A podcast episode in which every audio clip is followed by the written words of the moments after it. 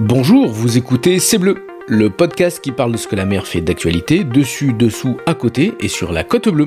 Je suis Jean-Michel Roch et je vous souhaite la bienvenue sur C'est Bleu. Ce podcast est réalisé en partenariat avec Maritima au profit de la station SNSM de Carreau. Depuis 1868, ces femmes et ces hommes, sauveteurs en mer bénévoles, risquent leur vie pour aller sauver celle des autres. Dans la vie civile, ils sont marins, mécaniciennes, architectes, ingénieurs, profs, sapeurs-pompiers, retraités, électriciens, et en 15 minutes, ils appareillent dans le calme plat ou la tempête, de jour comme de nuit, été comme hiver, pour prendre le large. En 2023, une nouvelle page de la station va s'écrire avec l'arrivée d'un navire de sauvetage hauturier de première catégorie. Mais avant son engagement opérationnel, la station SNSM de Carreau devra financer à elle seule 25% du prix total de ce bateau de sauvetage de nouvelle génération, soit 400 000 euros. Telle est la plus grande mission des sauveteurs en mer pour 2022. Alors soutenez-les en faisant un don sur station-carreau.snsm.org ou en venant les rencontrer sur le port de Carreau. En soutenant par vos dons les sauveteurs en mer de la station de Carreau, vous participez à écrire la grande histoire du sauvetage en Méditerranée et sur la côte bleue. Bonjour, bonjour à toutes et à tous. Si la France est un des premiers pays constructeurs de bateaux au monde, vous doutez bien que ces bateaux construits en Bretagne, en Vendée ou en PACA ne prennent pas tous la mer pour rejoindre leurs propriétaires. Une grande majorité de ces bateaux commencent leur vie par un petit tour à terre. Vous les avez sûrement vus sur les routes de France, ces bateaux cachés sous de grandes bâches blanches, en équilibre sur une remorque, tractés par un gros semi, avec des voitures pilotes devant et derrière qui barrent la route. Vous ne le savez peut-être pas, mais une de ces entreprises assez exceptionnelles se trouve à Martigues. Aujourd'hui, dans ces bleus, je reçu par un marin de la route, je suis reçu par... Pierre Garonne donc euh, gérant de la société ATS Garonne, transport euh, exceptionnel de bateaux et, spéciaux. Pierre, bonjour, merci de nous recevoir ici sur ton parc à la Vera. Alors comme tu, nous l'as dit, tu t'occupes un peu de bateaux qui sont un peu hors normes et surtout le transport par la route de ces bateaux. Et bon, on se connaît depuis longtemps, on va pas le cacher aux auditeurs. On a fait quelques belles histoires sur le Tour de France à la voile, sur le Figaro, la Transat Jacques Vabre, etc., en transportant des gros bateaux. Mais toi, ta spécialité, c'est le transport de voiliers, de bateaux à moteur, mais par la route sur des semi-remorques. Et tu as été un des précurseurs à faire ça. Je ne vais pas dire que j'étais un précurseur, mais c'est vrai. Euh, bah, euh, ma société qui s'appelait les Marins de la Route. Euh, alors, les Marins de la Route vient d'une anecdote d'un restaurateur chez, de Martigues. Et, enfin, je tiens à le dire parce que c'est vraiment un truc qui qui était un vieux restaurateur. Les, les anciens de Martigues doivent se rappeler. Ça s'appelait Chez Jacques. Euh, et euh, j'étais tout jeune et, et ce gars euh, avait toujours une petite réflexion qui était très gentille. Et lorsqu'il me voyait arriver, il fait T'avais, il y a le marin de la Nationale 7 qui arrive là. Pour un peu se moquer, mais aussi avec gentillesse. Et, et de là, ben, j'avais trouvé, en cherchant une, une un mm. logo euh, bah, que les marins de la route bah, correspondaient effectivement à, à, mon métier et à ma passion. Alors, toute ton histoire a débuté ici à Martigues avec le, port à sec. On fera un podcast exceptionnel aussi sur, ce, sur l'histoire de, ce port à sec. Euh, ça remonte aux années 80, euh, c'est ça? Exact. Alors euh, j'étais, euh, bon, je suis passé un peu par pas mal de corps de métier du, du nautisme, hein, dans la mécanique, dans, j'ai fabriqué des mâts, j'ai fait de l'inox, et j'étais, je m'occupais de la, de la préparation et de la livraison de, des bateaux Beneteau pour le plus gros concessionnaire de Méditerranée, qui était à, Port-de-Bouc, à Marseille. et, et, sur la, et sur la côte. Euh, et euh, j'ai assisté à la création du port à sec avec euh, René Godineau, René oui. qui, qui je dois beaucoup de respect et qui m'a attiré à Martigues. Donc c'est vrai, le port à sec, c'était début des années 80, 82. j'ai évolué avec le port à sec, qui, qui représentait 40 bateaux la première année, et puis qui a aujourd'hui un peu plus de 1000, enfin, autour de 1000 bateaux.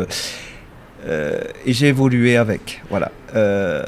et, tu t'as aussi évolué avec un, marché euh, nautique qui a lui aussi évolué, puisque euh, dans les années 60-70, on était sur des bateaux relativement euh, petits. Là, on ne parle pas de bateaux pour la pêche ou pour l'avitaillement. Hein. Là, on parle vraiment de la pêche, de, des bateaux de plaisance, hein, des, voiliers, ou bien ce qu'on appelle de nos jours des motoriotes.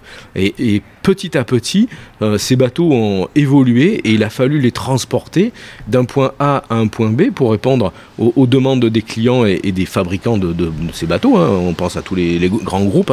Beneteau, Jeannot, euh, tout ça, toutes ces entreprises euh, françaises, mais aussi euh, les fabricants de bateaux qu'il y avait ici localement sur, sur la côte bleue, c'est ça? Oui, bah, j'ai connu à peu près tous, les, tous les constructeurs de bateaux, entre autres de la région et de, de, de, France. Hein, c'est des marques, euh, des marques prestigieuses qui ont, qui ont disparu, comme euh, Aloha qui était sur Cannes la Boca, euh, chantier construction nautique marseillaise à Vitrolles. Oh, j'ai plus en tête, chantier Julien à Avignon, chantier Ultramar,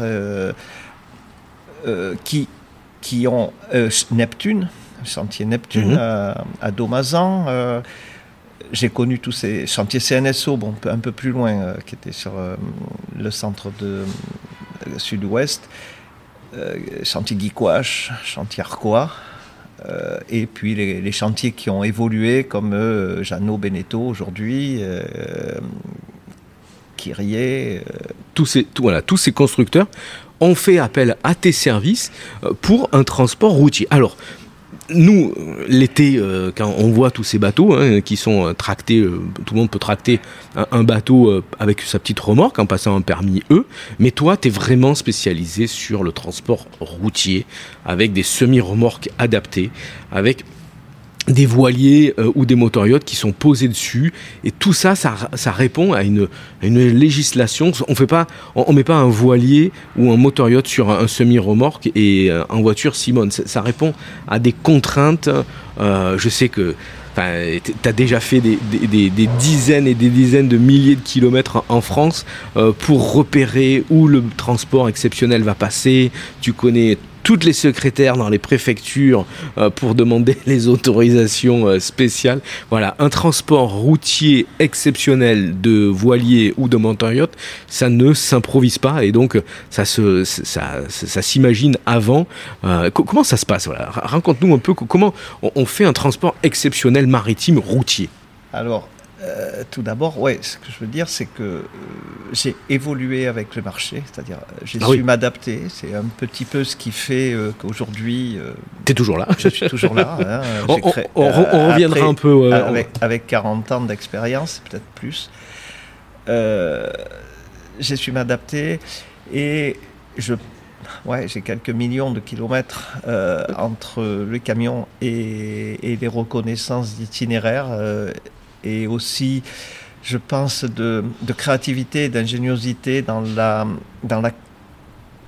conception de matériel pour justement ce transport de bateaux, puisque bon, j'ai commencé euh, bien sûr euh, à transporter des bateaux de 8, 10, 12 mètres, et puis j'ai évolué avec le marché, avec euh, le transport de yachts de 15, 16, 17 mètres, et, et également les catamarans. Oui. Euh, avec les chantiers Katana, Outre-mer euh, régionaux et, ceux de l'Atlantique. Alors, si on fait ce, podcast, c'est parce qu'on est encore euh, en pleine actualité. Vous avez peut-être vu les images impressionnantes à la télé, puisque actuellement il y a le salon nautique de Paris. et, ça, tu, pars demain rejoindre le, salon pour fermer le salon et pour ramener les bateaux dans les différentes concessions nautiques. Mais ça, c'est quelque chose toujours d'exceptionnel. De prendre un grand voilier, un grand bateau, le mettre sur un, semi-remorque et de faire des, dizaines de kilomètres tout en n'ayant euh, pas une seule éraflure, pas une seule branche d'arbre qui tape. Voilà. salon nautique, euh, c'est vrai que. Bon, je dis ça avec passion parce que je pense que j'ai commencé euh, les premiers salons nautiques à l'époque qui se trouvaient au CNIT à la Défense, où les accès étaient presque prestigieux. et depuis la, le développement de, ces salons sur la porte de Versailles, je crois que je les ai tous connus, hein, ça a commencé en 88. Et vu les tailles de bateaux que je transportais, j'ai les souvenirs d'ouvrir les portes et de fermer les portes du salon nautique. C'est-à-dire, euh, on démarrait euh, un salon les, transports, alors euh, les reconnaissances itinéraires, les demandes d'autorisation, le planning, qui, on travaillait pratiquement plus de deux mois sur le, le salon nautique. Mhm. donc j'ouvrais les portes avec les premiers bateaux qui étaient les catamarans ou les gros, yachts sur la porte de Versailles et je l'ai fermé par les mêmes bateaux puisqu'on était les derniers à partir. Et oui, puisqu'on commence toujours à, transporter le plus gros et on finit par le plus petit et le plus simple à transporter. Et, contrairement aux, concessionnaires, aux vendeurs, aux distributeurs, euh, ben moi, euh, la période d'exposition, c'était ma période de relax. Mais avant ça, tu, disais, euh, il a fallu que tu t'adaptes à chaque euh, bateau, transporter, innover, euh, inventer des, systèmes de calage, des, les, remorques, tout ça. Comment ça se passe? Explique-nous tout. Bah, oui, puisque bah, le, but, le but pour c'était de transporter un bateau en toute sécurité. Donc il y a la formation des personnes, mhm. de, qui est le plus dur d'ailleurs, hein, euh, et, et, puis savoir s'adapter à, à, l'évolution du marché. Donc euh, bah, au début, on travaillait avec des bouts de chandelle. Euh, j'ai fabriqué moi-même des, des, équipements. et puis bah, j'ai essayé de trouver des constructeurs qui, qui acceptent, parce que c'était assez difficile dans, de, de, démontrer euh, ce que je voulais pour euh, essayer de faire évoluer les marchés hein, mhm. euh, chez des constructeurs. Il y a, à l'époque, bah, c'était, c'était des remorques classiques qu'on modifiait, et puis, puis après, on a créé. j'ai, j'ai j'ai trouvé les, les, bonnes personnes, les bons ingénieurs, euh, pour arriver aujourd'hui avec du matériel maintenant qui est standardisé, qui est équipé de roues directionnelles, où, où on peut charger un bateau jusqu'à euh, presque 20 mètres euh, et transporter en toute sécurité sur la route. Et euh, ça, c'est pour un, voilier euh, classique, mais pour les, les catamarans, tu, tu, nous disais que euh, les catamarans, ils volent au-dessus carrément de, du semi, de, de, la semi, et, ils bougent sur des vérins. Ça, c'est fantastique, ça. ils sont transportés sur la tranche. c'est vrai, c'est bon. Comment ça fonctionne? L'hydraulique, etc. Oui, j'ai été poussé par les chantiers, chantiers méditerranéens, hein, qui étaient chantiers outre-mer à Grande Motte et chantiers Katana à Canet-en-Roussillon. À Canet-en-Roussillon et, pour l'anecdote, euh, Katana, Katana était un chantier de construction de catamarans à Saint-Tropez. Il ne faut pas l'oublier. Euh, donc euh, j'ai déménagé l'usine en partie, ce qui a été un challenge et, et, d'excellents souvenirs avec des gens formidables qui étaient des passionnés aussi. Hein, et et j'ai dû m'adapter aussi, parce que c'était pas euh, un domaine que, que j'aspirais au départ. Eh j'ai su m'adapter à fabriquer euh, ce qu'on appelle une table hydraulique euh, avec un, système de basculement. pareil, avec trouver, des, trouver des, des, constructeurs et des gens qui, qui, qui, qui, sachent, je dirais, développer mes, mes idées. Euh, moi j'ai les idées et après il faut les mettre sur papier, euh, ça je ne sais pas faire et, c'est là qu'on intervient avec des ingénieurs et des, bureaux d'études et donc bien sûr je me suis adapté et on a créé euh, un système de berre hydraulique mhm. qui permet de, relever, de basculer pour passer des obstacles. Voilà. Après, c'est la recherche d'itinéraire toujours. Voilà, tout en respectant la législation. Alors ça c'est le plus compliqué peut-être, non? Non? On peut pas, on peut pas rouler n'importe comment, n'importe quand. C'est c'est pas le plus compliqué, c'est effectivement une contrainte. Euh, euh, c'est ça fait partie, en fait, le, convoi exceptionnel. Euh, alors, moi, j'ai toujours eu l'habitude de dire, je fais de la gonflette dans le convoi exceptionnel, c'est-à-dire, je fais du, je fais du, du du volumineux, du spectaculaire, mais j'ai pas vraiment de, de, charge très lourde. Un bateau, ça pèse jusqu'à 20 tonnes, alors que le convoi exceptionnel, c'est du lourd. et le plus gros travail dans, euh, dans, ce, dans, le transport exceptionnel, euh, c'est la préparation, le travail en amont. C'est-à-dire que quand on exécute un convoi, et là, c'est euh, il y, y, a une part d'expérience et il y a une part de professionnalisme. Mhm. C'est-à-dire on ne s'embarque pas à la légère. quand on exécute un convoi, c'est que 80%, 90%, même oui, 90% de, de, du, parcours est étudié euh, pour éviter à la fois des imprévus, enfin des, des, des, euh, obstacles. Euh, oui, tout, a été préparé.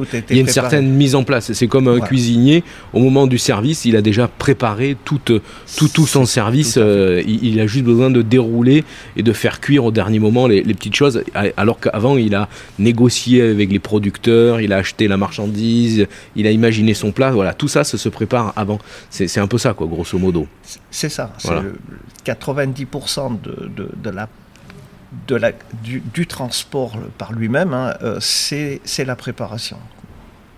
Alors, ça c'est pour euh, la, préparation, mais il y a surtout euh, l'aspect manutention, euh, emballage. Comment, comment on fait pour... moi, j'étais déjà vu faire voler des bateaux à, 30 ou 40 mètres au-dessus de, au des arbres, avec au bout d'une grue. Comment, ça se passe là C'est pareil, c'est la même chose. C'est-à-dire, lorsqu'on a une manutention délicate, une, bah, une opération délicate, euh, tout est un travail de préparation en amont. C'est-à-dire que si le bateau il doit voler à 30 mètres, euh, c'est pas c'est pas comme ça, c'est pas euh, pas par l'opération du, du, Saint-Esprit, si, je peux m'exprimer comme ça. C'est on a tout préparé et, et, le but c'est pas de le faire voler le bateau, c'est de, de, le faire passer par-dessus un obstacle ou une contrainte particulière en toute sécurité on a, on a, on a deux éléments. Euh, on a d'abord la sécurité des personnes, enfin mhm. la, responsabilité de la sécurité des personnes, et puis de la, euh, du, produit qu'on trimballe, qui est, qui est quand même un, bijou pour. Euh, un bijou, un jouet pour, pour le propriétaire et, et, une œuvre d'art pour le, constructeur qui a, qui a opéré. Il ne faut pas oublier qu'un bateau, c'est des milliers d'heures de travail. Enfin, j'ai toujours euh, pensé à ça avant d'exécuter un transport. Pas facile, hein il faut, et puis il faut avoir le compas dans l'œil quand on est au volant aussi. Euh, il faut regarder euh, rétroviseur à droite, à gauche, les voitures d'assistance devant, derrière ou, ou les motards. comment ça se passe ça aussi là? C'est pareil. pour toi, ça paraît, ça paraît simple. Mais pour l'auditeur qui nous écoute, il doit se dire mais comment ça se fait pour, pour être simple alors que quand on est au volant de, de, même de, de, sa voiture, parfois pour faire un petit créneau, c'est pas facile. Alors là, avec un transport euh, exceptionnel, avec un volume exceptionnel, euh, pour toi, ça a l'air simple. Mais c'est fait c'est mon boulot. Enfin, je veux dire, c'est quelque chose. Moi, j'admire, euh, j'admire un charpentier marine, j'admire un peintre j'admire un, mécano qui arrive à, faire tourner un moteur euh, comme une horloge. Chacun enfin, moi, c'est mon métier. Je ne peux pas l'expliquer. Ça, c'est venu avec le temps, c'est l'expérience, c'est. Euh, et puis c'est la passion euh, qui fait que, ouais, j'ai peut-être un œil sur la route qu'ont pas les autres, puisque c'est vrai que j'ai toujours même en conduisant normalement, euh, une, vision de l'espace qui est différente de ce que, ce que les autres ont. Moi, une branche d'arbre, c'est un problème. Euh, euh, un panneau de signalisation qui déborde un peu sur la route, je le remarque. Ce qui, ce qui est quelque chose d'anodin pour, pour un conducteur lambda, voilà, mais ça fait partie de mon... De, de, c'est ce qui a fait mon, mon, métier, ce qui a fait ma notoriété dans la, dans la profession. Exactement, vous l'avez bien compris, euh, Pierre Garonne est, un marin à terre et avec euh, parce qu'on se connaît depuis très longtemps, il y a une certaine modestie. Euh, il a vraiment, en plus d'avoir le pied marin, il a le coup d'œil pour faire passer des, voiliers dans des endroits, des petites, des petites rues en Bretagne perdu au, fin fond euh, du, Morbihan et faire rentrer des, voiliers dans des endroits, dans des trous de souris et, tout ça sans, une seule égratignure. Tu nous parlais il y a quelques secondes de, ta passion pour l'art et euh, pour euh, le, beau tu as su évoluer avec le temps, avec le, marché, parce que le marché maritime, du transport maritime routier a évolué. Il y a eu beaucoup de, il y a eu beaucoup de, grosses sociétés qui sont arrivées. Euh, toi, tu as su t'adapter, tu su, c'est pour ça que tu es un des plus anciens transporteurs indépendants routiers maritimes, et tu as su évoluer avec d'autres clients. Et pas des, pas des moindres, des, clients, euh, raconte-nous, Airbus, euh, les grandes œuvres d'art.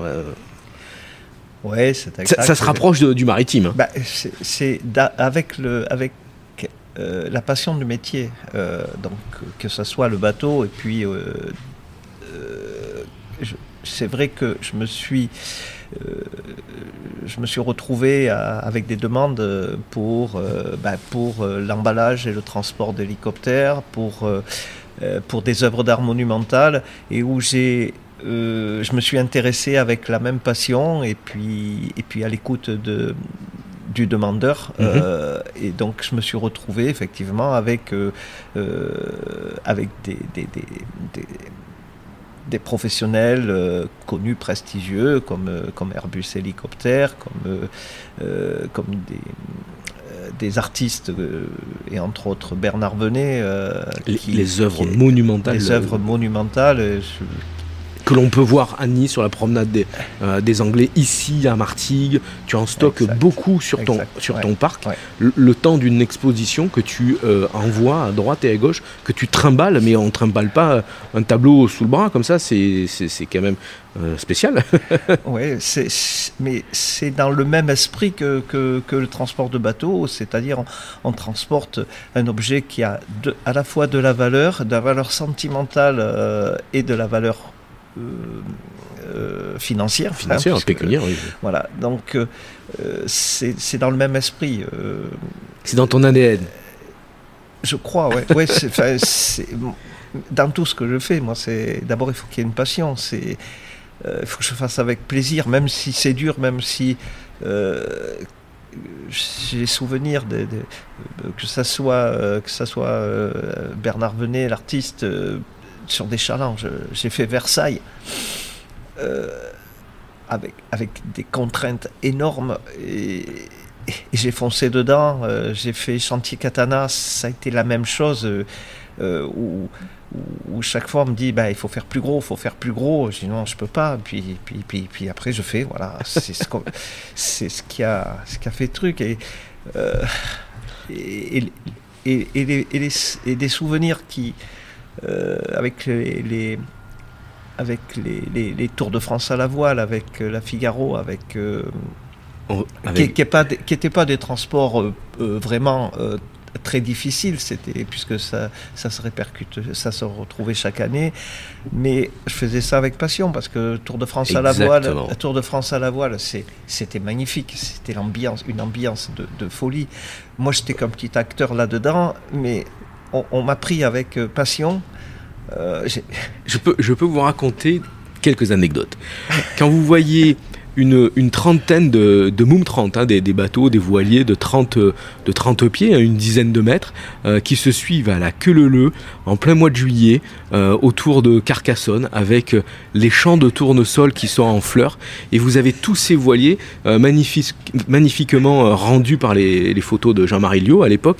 Et, vous voyez tout à la queue leu tous ces bateaux qui, qui partent un peu en vacances, mais qui sont entre l'Atlantique et la Méditerranée et, et, qui se suivent au milieu de, de ces champs de tournesol avec le ciel bleu, le jaune devant. Il y a une certaine poésie, une certaine délicatesse, euh, et tout ça dans un timing qui est très très serré, puisqu'on est en compétition, on quitte un bassin où les bateaux sont démontés, et puis il va falloir les remonter de l'autre côté avec les remater, et tout ça, pour que la, grande caravane du Tour de France à la voile, c'était magique à l'époque. Vraiment, quand, quand on en parle, on en a des frissons, tout ça dans un timing assez serré pour que la compétition reparte le lendemain. C'était super, quoi. C'était une sacrée ambiance. On en a fait des trucs fous ensemble. Hein. J'ai des, super souvenirs de, cette période, de, enfin, de cette époque. Euh, J'espère que ça va revenir un jour. Hein. Euh, c'est des, super souvenirs. J'ai un souvenir euh, qui a été le dernier Tour de France à la voile des M34. des One Design. Des Jeannot, alors Des Jeannot One Design, ouais. Des jeux de 35. C'était en 97, je crois, et euh, le Tour de France partait à l'envers, c'est-à-dire qu'il a démarré à Villeneuve-Loubet pour finir à Dunkerque. À Dunkerque. voilà. C'était en 98. Ou en 98. 98, l'année de la Coupe du Monde. Et on l'a fait à l'envers. On est parti euh, de la Côte d'Azur et on a fini à, Dunkerque. Ou Dieppe. Dieppe. Dieppe. Ça y est, ça me revient. Dieppe. et alors que d'habitude, le Tour de France à la voile, on, part euh, où il fait un peu gris, euh, Dunkerque, et on finit en Méditerranée, c'est les vacances, etc. Raconte-nous cette anecdote alors. Alors, cette anecdote, ça s'est passé le 14 juillet, enfin, le, plutôt le 15 juillet, c'est-à-dire que euh, le Tour de France est arrivé à Saint-Cyprien et on devait donc, nous, effectuer les transferts des bateaux de Saint-Cyprien à Arcachon il y avait donc euh, bien sûr une trentaine de camions, euh, tout transporteurs mélangés. Et euh, on démarre, donc les bateaux sont préparés pour le mis sur camion entre le 13 et le 14 juillet. Et bien, du fait qu'on était dans un jour férié, donc aucun camion n'est parti le jour même. Donc on s'est retrouvé dans un parc avec les trentaines de camions et nous avons été, nous, les derniers transports euh, bateau à partir avec, bah, mon, équipe qui, qui, jouait le jeu. On était, euh, et on est arrivé les premiers à Arcachon. ce qui a créé euh, une réclamation des, autres concurrents. bien sûr, nous, comme, comme on était bien aimés, puis que ben, moi je fais avec passion, donc j'étais sur place, c'est les transports, c'est les, les les, équipes méditerranéennes qui voulaient être sur nos camions. Donc on avait euh, les, prestigieux euh, Marc Emig, euh, j'ai plus Alain Fédancieux, Dimitri Deruel, voilà, toutes les équipes. Ces gens-là de Marseille. Disaient, ouais, allez, c'est toi qui prends notre bateau. Et, c'est, on, est, on arrivait les premiers Je me rappelle de cette histoire. Et il y a eu une réclamation au comité de course parce que les premiers arrivés, c'était nous, et les bateaux étaient préparés à l'avance, alors que les autres arrivaient à. à je, des souvenirs. C'était exceptionnel quand même. Tout ce que, et, ça a toujours été comme ça. Et, tout en respectant les règles euh, routières. C'est ça qu'il faut le dire, c'est que la contrainte et, et la, la, la, pression était énorme quoi, à, l'époque. C'était c'était fou. Quoi. Je me rappelle les, les, euh, les, policiers qui vous arrêtent et qui connaissent pas tous les textes de législation et qui commencent à sortir le mètre et qui commencent à, à mesurer les remorques, la largeur, et vas-y qu'on tire d'un côté, vas-y qu'on tire de l'autre. C'était une autre époque. Et tu nous as parlé aussi de, ces bateaux qui étaient préparés, mais de l'emballage, etc. Comment ça se passe aussi un emballage de, bateaux? Parce que de nos jours, on, les voit, ils sont beaux, ils sont sous bâche, ils risquent rien, mais, mais toi aussi, tu as été un des précurseurs à, emballer les bateaux. J'ai été sur le Salon nautique de Paris le premier, effectivement. Euh, alors, l'histoire, c'est venu. Euh, c'était une époque où. Euh, des constructeurs américains euh, essayaient de commencer la, l'importation de bateaux donc euh, venant des États-Unis qui étaient qui étaient euh, des, qui étaient les motoristes en fait motoristes américains. Et j'ai eu la chance de, me trouver en fait sur ce marché qui a été à un moment donné une un, très gros marché, puisque. Et les premiers bateaux arrivaient, bâchés, on ne savait pas comment ça se passait. Et, et, moi, sur le salon nautique, on transportait les, yachts euh, de, chantiers prestigieux comme Guy comme Ferretti, comme euh, Raffaelli, euh, enfin, les chantiers italiens. On prenait ces bateaux euh, sur des ports méditerranéens à, à, la suite du salon de Gênes et on les montait sur le salon de Paris et ensuite ces bateaux partaient sur le salon nautique de Düsseldorf. Et bien entendu, salon nautique de Düsseldorf, au mois de janvier, on se prenait la neige, on se prenait euh, la boue, euh, des, mhm. bateaux arrivaient euh, dans, un sale état. dans un sale état. Et vous pensez bien que ces bateaux, il faut les rendre nickel pour que le, futur propriétaire y, soit satisfait. Et il y avait une aire de lavage à, à l'entrée des, des, des, parcs des expos de, de Düsseldorf, où des fois on attendait des jours entiers euh, que, bah, que, que l'eau dégèle, euh, qu'il y, ait de la place pour pouvoir nettoyer les bateaux avant de les rentrer dans les halls.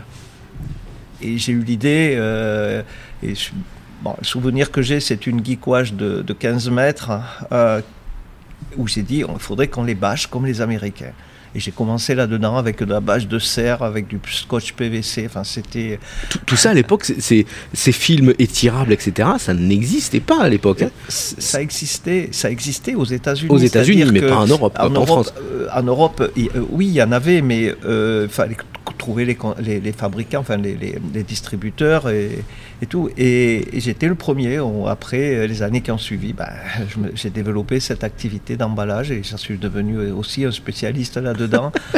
Euh, ça fait partie d'un de, petit peu de cet état d'esprit. Euh, moi, ça nous a permis de gagner des jours euh, lorsqu'on arrivait à Düsseldorf. Oui, il n'y a plus qu'à De trouver des clients heureux de voir des bateaux dans, en propre.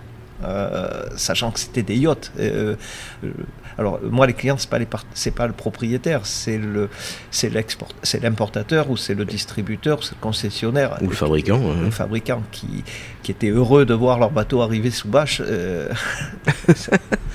et moi, moi, je, ben, je trouvais ça normal, quoi. C'est voilà comme. Alors de nos jours, tu, tu es toujours en activité tu es toujours un spécialiste pointu pour euh, ce transport de, de bateaux, euh, mais aussi d'œuvres d'art et toujours pour Airbus.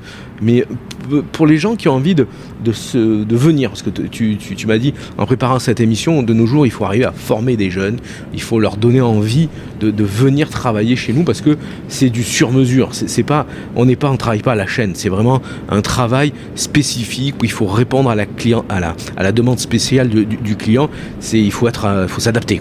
De nos jours, qu'est-ce que, qu'est-ce que tu pourrais dire aux nouvelles générations qui ont envie de venir travailler chez toi?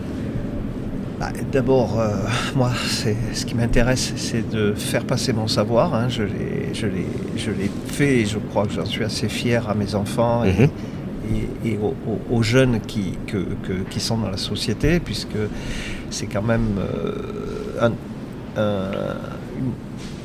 un, des points euh, importants pour moi. Moi, je suis maintenant l'homme du passé. bon, je reste, je suis l'homme du présent, mais. Oui, oui, non, non, non. Voilà, j'ai derrière moi, j'ai derrière moi une expérience. Voilà. j'ai derrière moi une expérience et je pense que je, je, resterai dans la, dans la, profession encore euh, quelques années euh, pour le plaisir.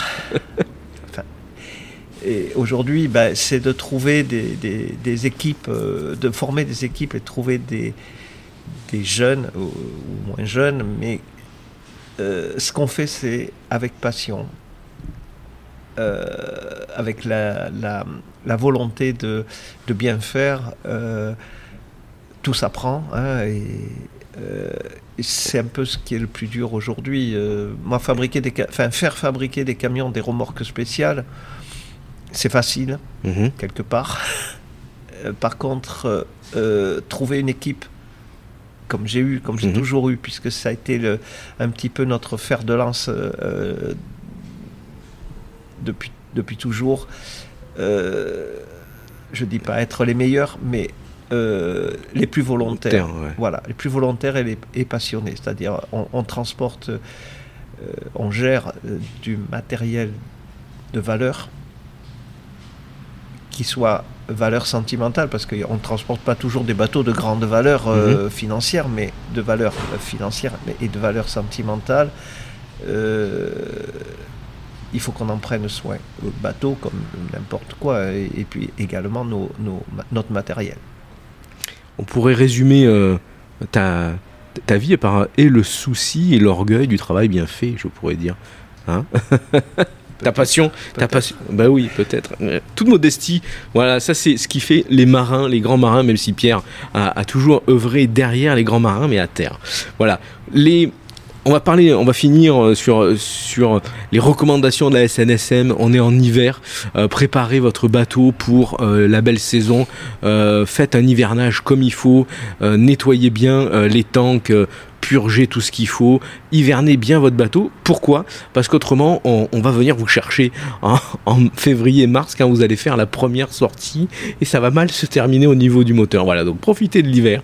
Il fait pas très beau pour tout simplement euh, bien hiverner, bien préparer votre, votre bateau. Les souvenirs, Pierre, il y en a des tas, il y a des tas de souvenirs sur les Tours de France à la voile, les Figaro, tous les deux. moi j'ai des images euh, pour de, bateaux qui descendent, enfin c'est des trucs de, de fou, quoi, qui, des bateaux qui sont descendus sur une remorque et qui volent au-dessus euh, de platanes. Ces belles images, je disais tout à l'heure, ces bateaux qui traversent la Gascogne euh, en, plein été, euh, ces, voitures balais euh, qui sont devant, derrière, enfin il y, en a des tas, non?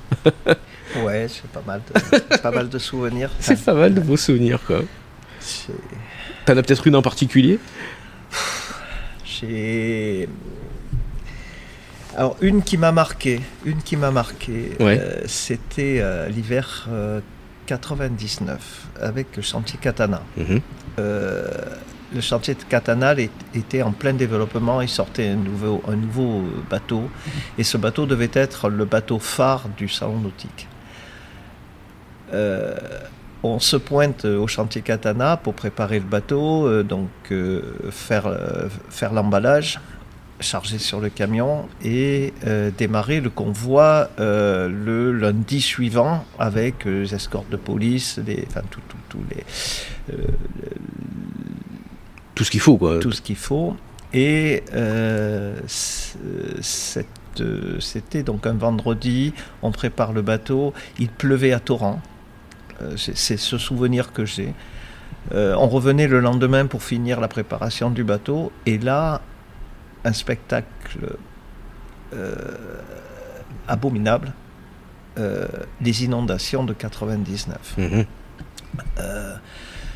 je me souviens de, revenir vers, vers, le chantier à Canet-en-Roussillon, euh, passant par Narbonne, euh, etc., où tous les champs étaient inondés. Euh, les, des villages qui avaient été submergés, des morts aussi. Mhm. et je me dis, mais comment, on va comment, on va faire lundi?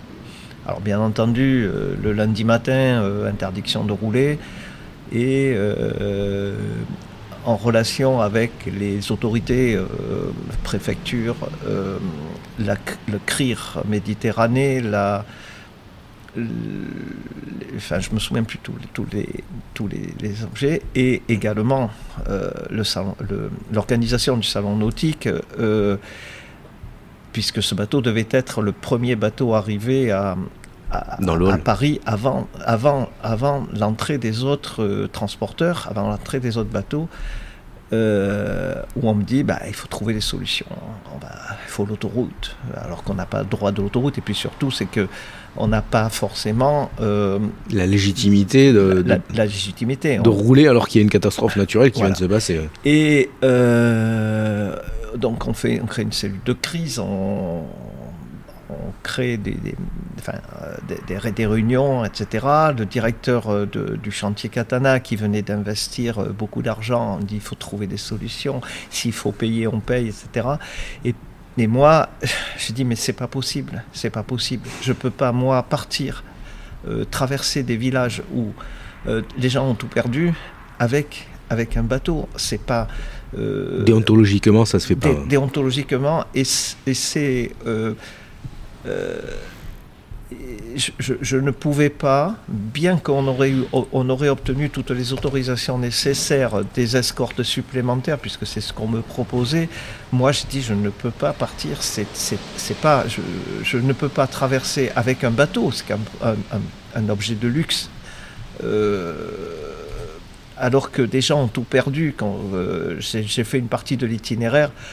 Euh, où, c'était catastrophique. Et puis surtout, c'est que pour passer euh, des, des, villages submergés, où on ne voyait que des véhicules d'intervention de, de l'EDF, de, de Télécom, de, de, de, pompiers, de gendarmerie. C'est moi qui allais bloquer ces véhicules. Je, hmm. je ne pouvais pas.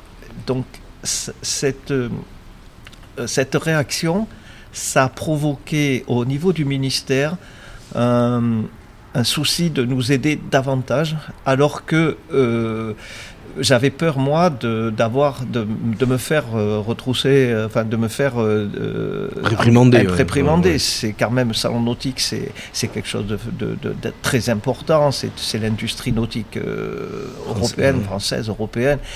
Et, et en fait, c'est le contraire qui s'est passé en disant vous avez parfaitement raison. Et ça a été un des, un des souvenirs, euh, parce que euh, à partir de là, rien n'a été facile, mais en même temps, euh, j'ai eu des aides de, de, de, venant d'administration ou d'autres que j'ai jamais eu auparavant et que j'ai jamais eu après.